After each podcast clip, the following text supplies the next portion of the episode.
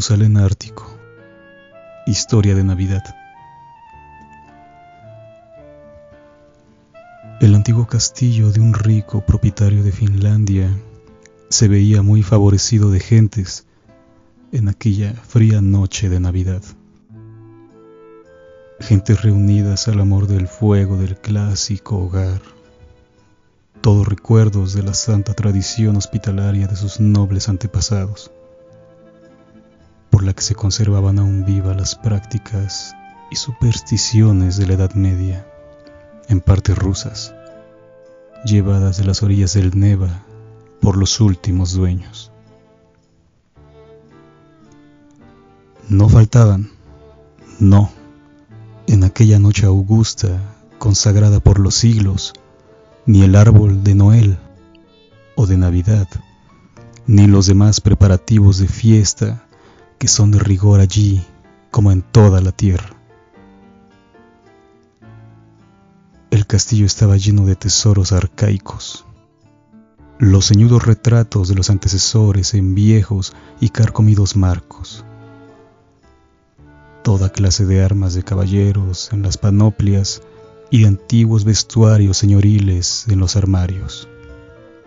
Extenso, misterioso, el tal castillo, como todos los edificios de su clase, no faltaban en él tampoco antiguos torreones desportillados y desiertos, baluartes almenados, góticos ventanales, sus sótanos mohosos, obscuros e interminables, no visitados desde hacía quizá docenas de generaciones y enlazados con cuevas y escapes subterráneos donde más de un preso había quizá padecido las torturas de alguna vieja venganza, para retornar su espectro, después de muerto aquel de angustia, a pedir justicia contra los vivos. Era, en fin, el tal castillo palacio, un resto imponente de un pasado feudal no menos imponente que él mismo y el más apto por tanto, para la reproducción de toda clase de horrores románticos. Tranquilícese, sin embargo, el lector, que semejante marco de antiguos horrores no va a jugar papel alguno, como podía esperarse, en esta mi verídica narración. El héroe principal de ella es, por el contrario, un hombre vulgarísimo a quien llamaremos Erkler, o mejor, el doctor Erkler, profesor de medicina, alemán por línea paterna y completamente ruso por su educación, como por su madre. El doctor Erkler era un consumado viajero, por haber acompañado en todas sus empresas a uno de los más famosos exploradores en sus viajes alrededor del mundo. Uno y otro, el doctor y el explorador, habían tenido ocasiones varias de ver cara a cara la muerte y desafiarla intrépidos. Ora bajo las nieves polares, ora bajo los tórridos calores del trópico. Entre el cúmulo de sus tan numerosos como emocionantes recuerdos, el doctor parecía mostrar una no disimulada preferencia entusiasta hacia sus inviernos pasados en Groenlandia y Nueva Zembla, más que hacia aquellos otros, por ejemplo, de la Australia, donde, entre otras peripecias graves, estuvieron a punto de morir de sed él y los suyos durante una travesía de 14 horas, sin sombra ni agua. Sí, solía decir el doctor en medio de sus pintorescas y vivas narraciones. Lo he experimentado todo, todo, excepto eso que, en su ignorancia, llaman lo sobrenatural las gentes supersticiosas. Sin embargo, añadió con trémula y baja voz. hay en mi ya larga vida un suceso sumamente extraordinario. He tropezado una vez con un extraño hombre, rodeado de circunstancias completamente inexplicables, capaces de confundir al más escéptico. Todos los circunstantes sintieron al oír aquello el aletazo de la curiosidad, una curiosidad terrorífica, bien adecuada al momento aquel en que el viento silbaba con estrépito y caía la nieve en abundancia, haciendo más inestimable el beneficio de las comodidades de cuantos le escuchaban al doctor en torno del hogar. El sabio continuó de esta manera. En el año de 1878 nos fue forzoso invernar en la costa noroeste de Spitzberg.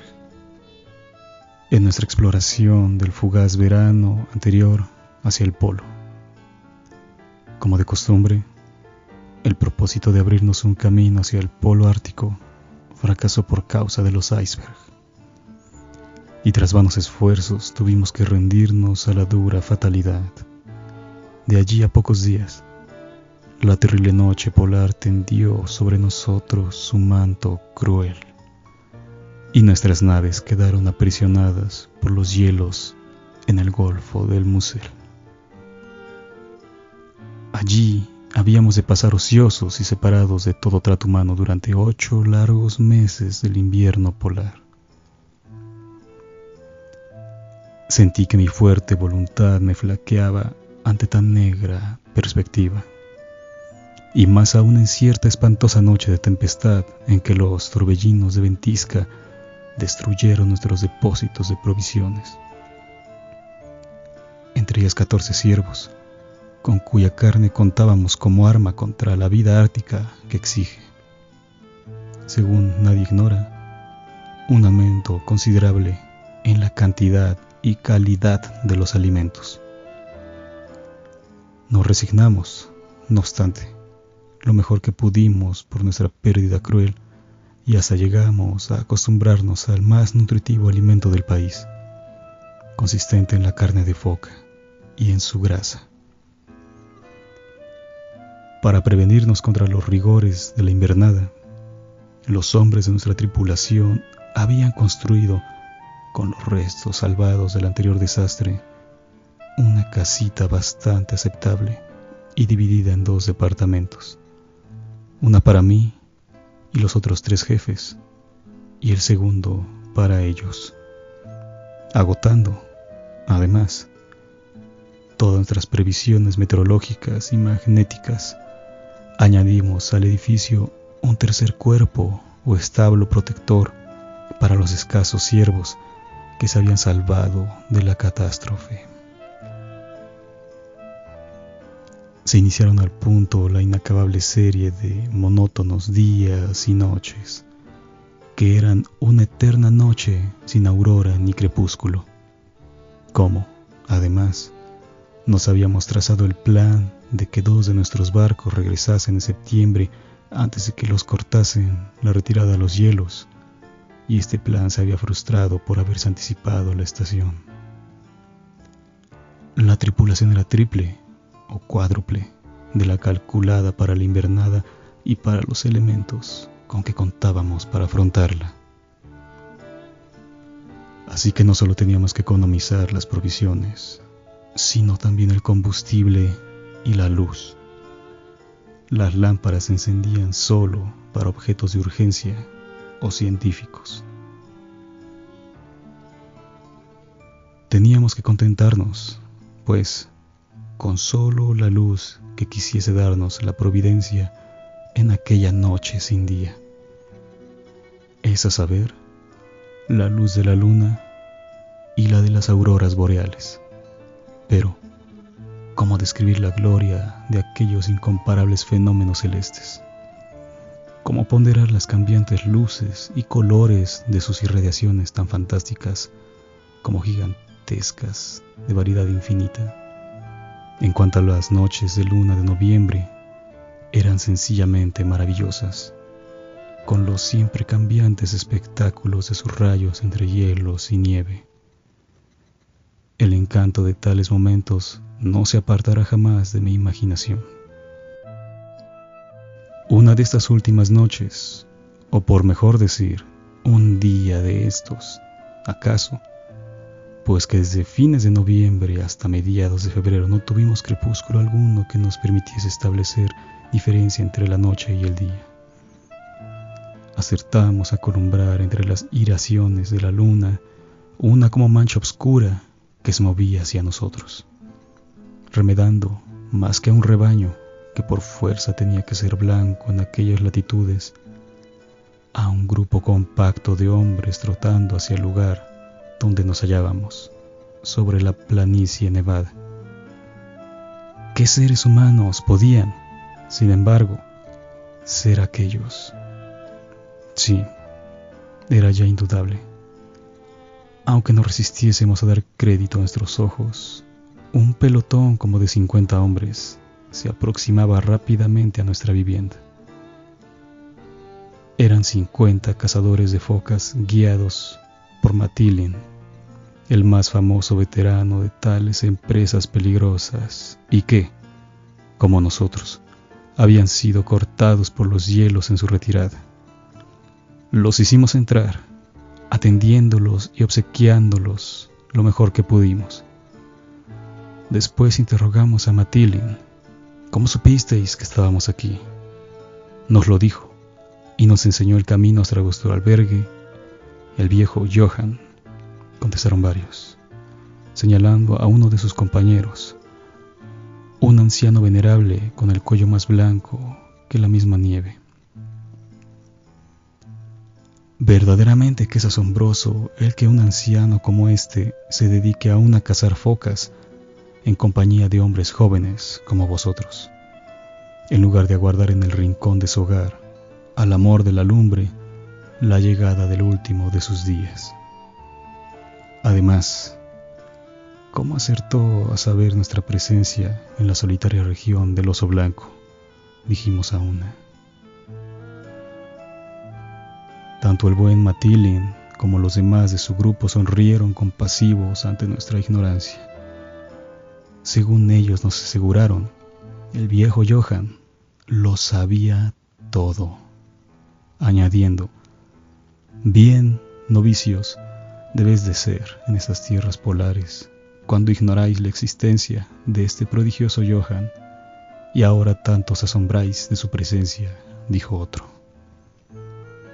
Vengo cazando focas en estos mares desde hace 45 años, día tras día, añadió el primero, y siempre le he conocido igual al buen Johan a quien todos veneramos con su cabellera blanca y su aspecto majestuoso.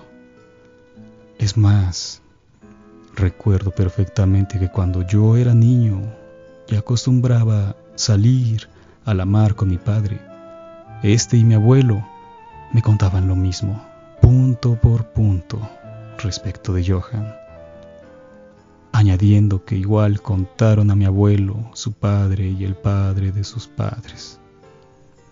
Todos le habían conocido igualmente anciano e imponente, de grandeza, con sus ojos de fuego y su cabellera toda nieve.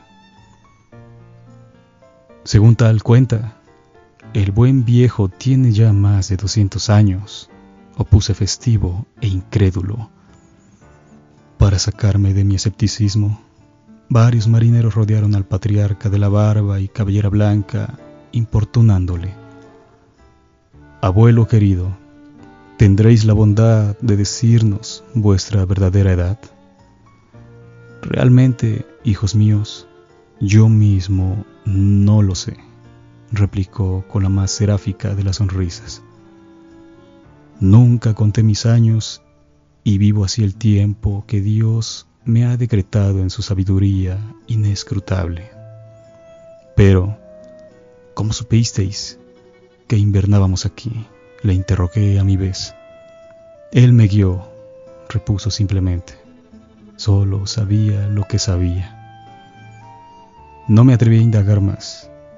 Terminó el doctor, coronando su narración con estas palabras, dichas en voz muy baja y como hablando ya consigo mismo. Inexplicable. Absolutamente inexplicable.